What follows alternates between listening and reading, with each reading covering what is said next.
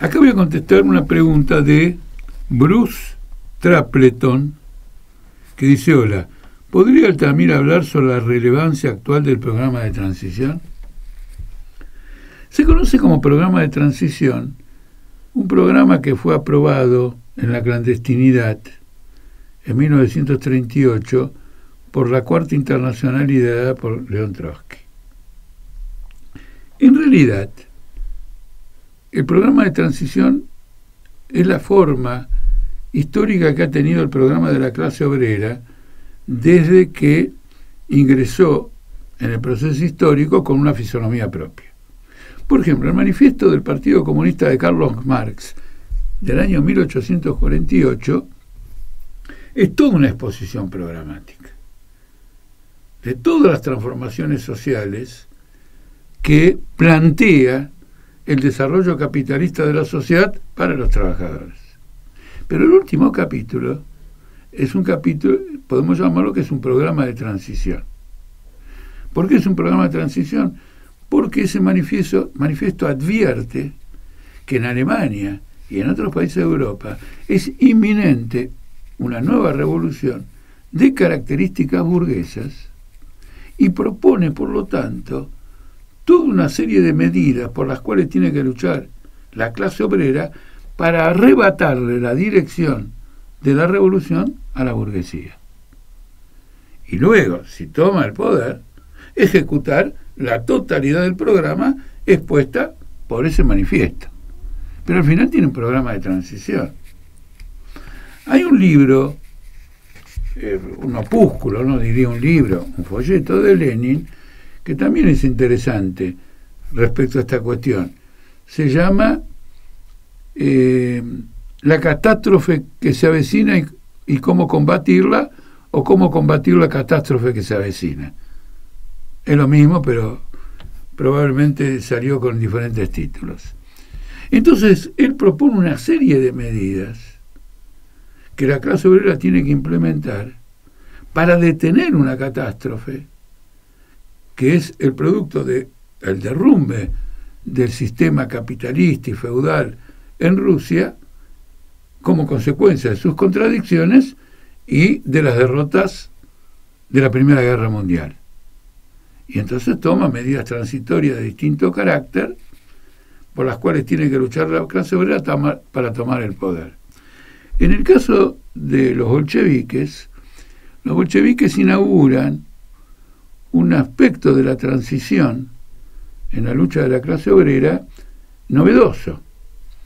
En determinado momento le proponen a sus rivales, los socialistas reformistas, que dirigían los soviets, que eran los organismos de poder de la clase obrera, pero que no estaban en el gobierno, porque esos soviets apoyaban un gobierno de la burguesía, le proponen a los reformistas lo siguiente, miren, derribemos al gobierno de la burguesía, tomemos el poder que ustedes van a dirigir, porque ustedes son la dirección de los soviets.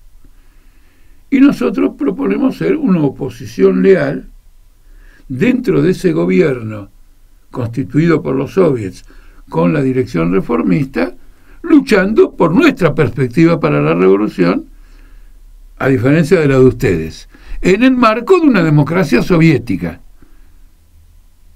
Eso es una propuesta de transición.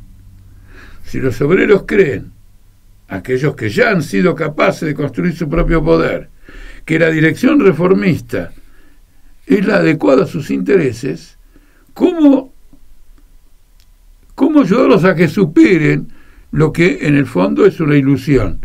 Que una dirección reformista haga un trabajo revolucionario. ¿Solo por medio de la palabra? ¿Concursos de verano? No, por medio de una experiencia práctica. Y dice, bueno, muy bien, tomen el poder. Ustedes reformistas, no hay ningún problema. Tendremos un gobierno de trabajadores. Y nosotros lucharemos por nuestro programa frente al programa de ustedes. Y ahí los trabajadores comprobarán el grado de realidad que tiene el programa de esos reformistas, si, es, si realmente es transformador, y a partir de esa experiencia terminarán llevando al poder, digamos, a los revolucionarios. Los reformistas en, en el caso este de Rusia, este, le dijeron a Lenin, este, gracias, este, preferimos quedarnos como está. Sin embargo, esto se volvió a repetir en Alemania, varios años después, pero con una peculiaridad. El que propuso un gobierno obrero propio, echando a la burguesía, fue un viejo burócrata sindical alemán, que, que dirigía una central sindical poderosa. Y le propuso al Partido Socialista y al Partido Comunista, que en aquella época era un partido bolchevique, tomar el poder para evitar que lo tomen los fascistas y constituir un gobierno obrero. Naturalmente, un gobierno obrero de esas características iba a ser un gobierno obrero contradictorio. ¿No es cierto? En el cual, eventualmente, los comunistas tendrían que luchar por terminar ganando la clase obrera a sus propias posiciones y, por lo tanto, tener una posición dominante en el gobierno y transformarlo en auténtico gobierno de trabajadores. Este tema provocó cuatro años, cuatro congresos de discusiones en la Internacional Socialista, en la Internacional Comunista, perdón, y terminó con una suerte de programa de transición que señalaba qué hacer en circunstancias de estas características. La idea fundamental del programa de transición es muy sencilla de explicar. El capitalismo va de crisis en crisis, la pobreza crece, se desvalorizan los salarios, hay inflación. Por momentos hay gran desocupación. En este momento en Argentina hay una gran desocupación, porque se computa como ocupados a los que tienen planes de trabajo. Pero esos son compañeros desocupados. La miseria social crece. ¿Qué es la miseria social? No es el salario. Es viajar dos horas para ir al laburo. Es trabajar además 12 horas es cumplir con tareas de sábado y domingo. Eso es miseria social, porque bloquea la perspectiva de un desarrollo personal y bloquea la perspectiva de un desarrollo con las familias, con los amigos, de un desarrollo humano general. Esa miseria social, que el salario no registra en su totalidad, porque es de un alcance muy superior, tiene que ver con la vivienda, tiene que ver con las cloacas, tiene que ver con la educación, tiene que ver con el acceso a la salud. Esa miseria social está creciendo. Por lo tanto, los obreros tienen necesidad de luchar contra eso, y no solo que tienen necesidad, sino que luchan contra eso. Pero no lo luchan con una perspectiva socialista predeterminada. Tendrán que conquistar esa conciencia socialista en el curso de la lucha. El programa de transición es un programa que impulsa esas luchas con medidas de satisfacción de esas necesidades que aseguren su cumplimiento bajo el control de la clase obrera, planteándole a la clase obrera frente a esos desafíos la comprensión de que tiene que llegar al poder político. Para enfrentar la contradicción entre un derrumbe histórico de la sociedad capitalista